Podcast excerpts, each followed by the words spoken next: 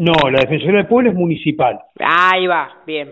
Esto es, esto es poder, Defensoría es del Poder Judicial de la Provincia de Buenos Aires, eh, en la que yo trabajo. Bien. ¿Qué es el Poder Judicial de la provincia? Es el que abarca todo el fuero penal, de responsabilidad penal juvenil y de adultos, la justicia laboral, la justicia civil y comercial, el contencioso administrativo, eh, el foro de familia, todo eso es Poder Judicial de la provincia. En, ese, en esos ámbitos es donde trabaja la defensa pública, en la cual yo estoy desde hace muchos bien, años. eh, tomando sería, parte. sería ese el abogado que, que cuando una, una persona no puede pagar un abogado, eh, re- recurre a ustedes, digamos, sería algo así, eh, para, para ponerlo en el llano, digamos. Bueno, no- para ponerlo en el llano es así, ponerle en el ámbito penal, cuando una persona acaba detenida o se le arma una causa penal, siempre tiene un abogado oficial que está de turno al momento de iniciar la causa de esa persona y lo va a defender hasta que ella ponga o no un abogado particular. Perfecto. Y en el ámbito de familia, cuando hay un tipo de algún tipo de reclamo de cuota alimentaria, régimen de visita, violencia de género, etcétera, etcétera, se acude a las defensorías civiles,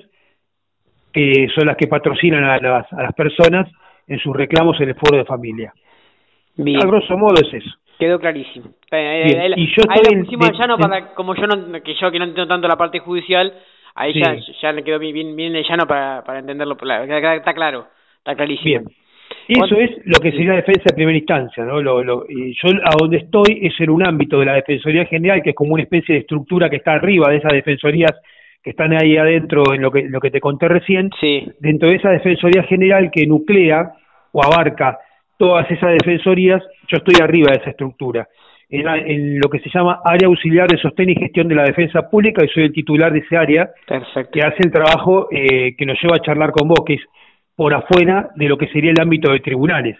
Está bien. O sea, yo no estoy metido en las oficinas de tribunales como un laburo rutinario, sino que mi trabajo es en las sociedades de fomento, en las escuelas públicas dando charlas de prevención de adicciones con compañeros del Fuero de Responsabilidad Penal Juvenil, eh, asesorando orientación jurídica a los vecinos en diferentes lugares.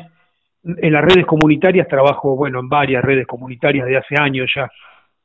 Eh, a modo de ejemplo, que si yo trabajo en la red Libertad, por ejemplo, en la Playa del Sur, en Juntos por Camet, en Red Villa Primera, en la red del barrio 9 de Julio, Ahora eh, te pregunto, bueno, y ¿todas- varias más, me estoy olvidando un montón, te digo así Ah. a grosso modo. a todas esas redes vos le das la asesoría tanto judicial como eh, de apoyo logístico, digamos, sería lo que vos le das desde, desde tu... Claro, eh, mira, es un ida y vuelta. Por ejemplo, cuando hay que hacer algún tipo de presentación ante la municipalidad por algún tema que se detecta en la red comunitaria, que puede ser, a modo de ejemplo, pavimentación, limpieza de baldíos, colocación de luminarias, eh, colocación de una parada de colectivo, eh, e incluso hasta en cuest- cuestiones de seguridad, eh, lo que hacemos es, desde la Defensoría armamos las presentaciones, armó los escritos, el escrito concreto, ponerle que sea una pavimentación, bueno, va para vialidad municipal.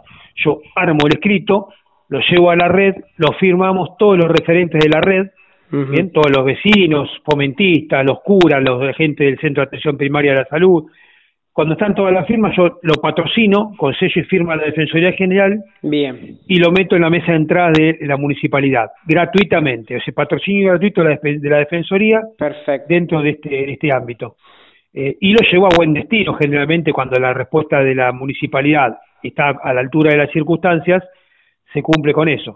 Bien. No siempre, depende de la gestión municipal que haya, ¿no? Perfecto, te quedó clarísimo. Eso Eh, en lo municipal. Y después en lo judicial constantemente me llaman, no sé cuántas veces, hasta los domingos a veces, por un tema de violencia de género, un tema de un accidente de tránsito, un tema de, de una pelea entre vecinos, uh, lo, lo que se te ocurra que sea de asesoramiento, orientación jurídica, eh, es un ida y vuelta constante. Me tiene mi teléfono en todos los lugares. El teléfono que estamos hablando es un teléfono oficial y está prendido las 24 horas por 7. Está bien. Estamos. Clarísimo.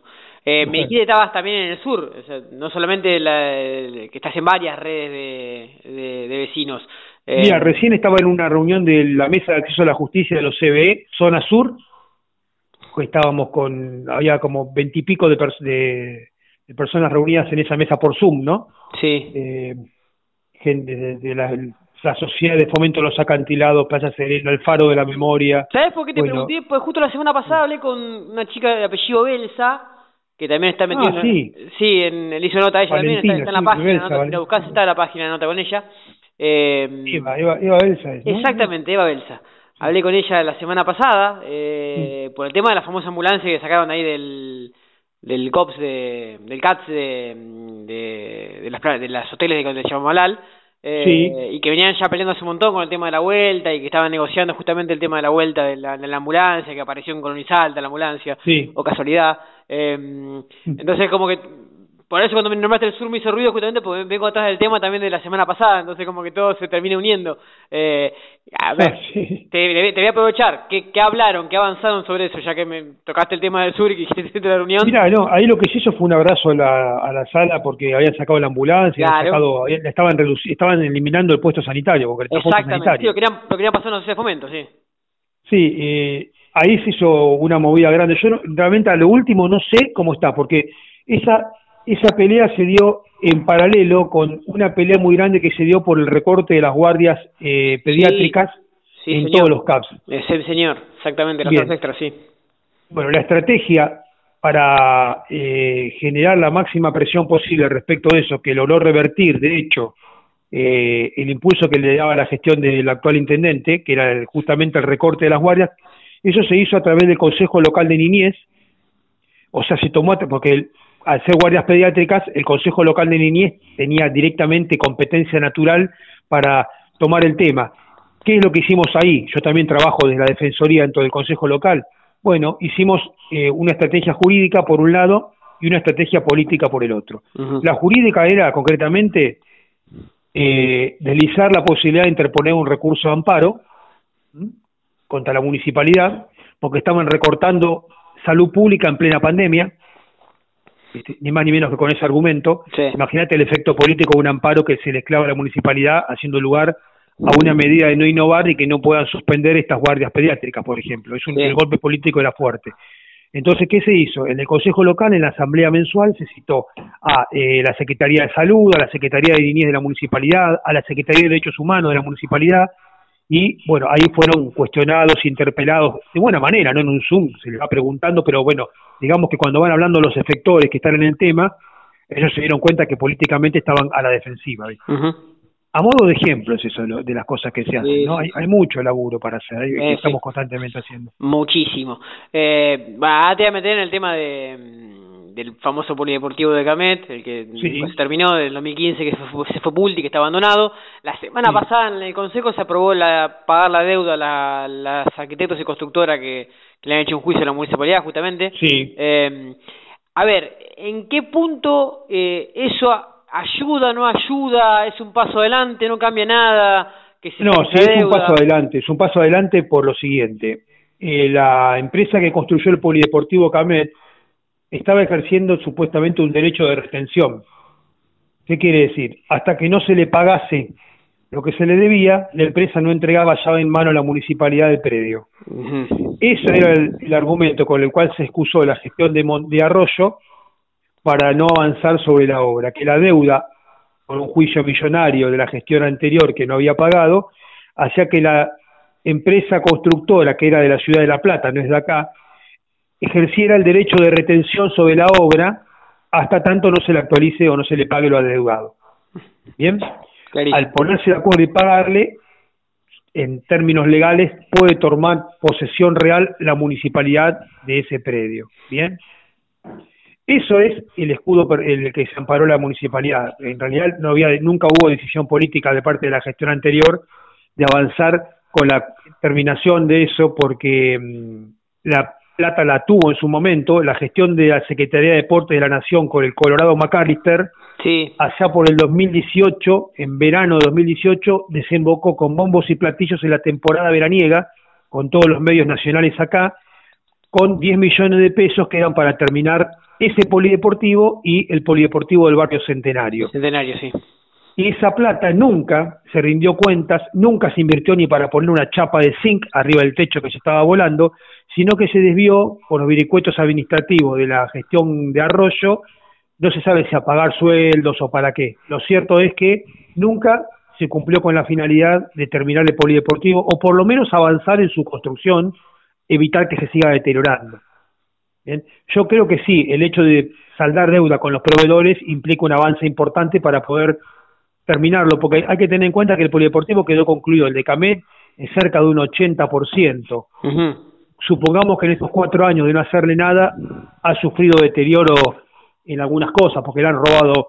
En lo estructural está bien el polideportivo, pero en lo que es chapas, eh, vidrios, eh, todas esas cosas, bueno, ha sufrido deterioro, así que va a haber que invertir también hay una, un dinero grande, ¿no? Sí, seguro el abandono hace que sí, que, esta vez el 80% queda un 60% ahora. Después está la promesa política del intendente de terminarlo. Ahora puede escudarse en la pandemia porque realmente no se puede realizar obra pública y nada con todo este, con la, menos en fase 3, ¿no?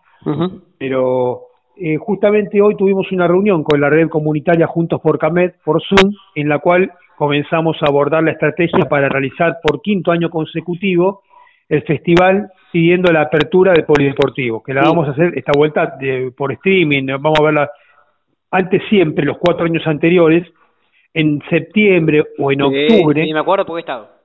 Ah, bueno, entonces, ¿qué te voy a contar? ¿Viste lo que era eso? Era una, una belleza, toda la comunidad interactuando, vinieron concejales, candidatos a intendente. El mismo intendente actual mandó a un concejal. En, elecciones, en previa elecciones estuvo en, en, la fiesta, sí. Estuvo él, estuvo Pulti, que fue quien lo empezó a hacer, estuvieron casi todos, sí. Estuvieron casi todos, sí. Bueno, y concejales tuvimos el acompañamiento de varios, del frente de todos, también de la gestión Pulti, Claudia Rodríguez también estuvo, estuvo Chucho, estuvo Eva Fernández del Consejo Escolar, estuvo, bueno, compañero de Suteba, eh, Gustavo Santos Ibáñez, Pedro San Llorenti Adum, esa gente de CTA, Gachi Ramundo, eh, Adriana Doncelli de la CGT, la secretaria general de la CGT, de la Junta. Eh, siempre contamos con apoyo de los sectores sindicales y sociales. Obviamente también los referentes de la Sociedad de Fomento de la Zona. Son, eh, Sonia, Sonia Ruiz, que es la presidenta de la Sociedad de Fomento CAMET, siempre estuvo.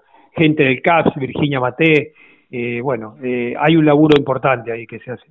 Silvana Colarietti, distinguida persona que supongo que te suena. Sí, bastante. bueno, compañera siempre estuvo también ahí, ¿no? Sí, sí, a mí te un montón por eso, sí.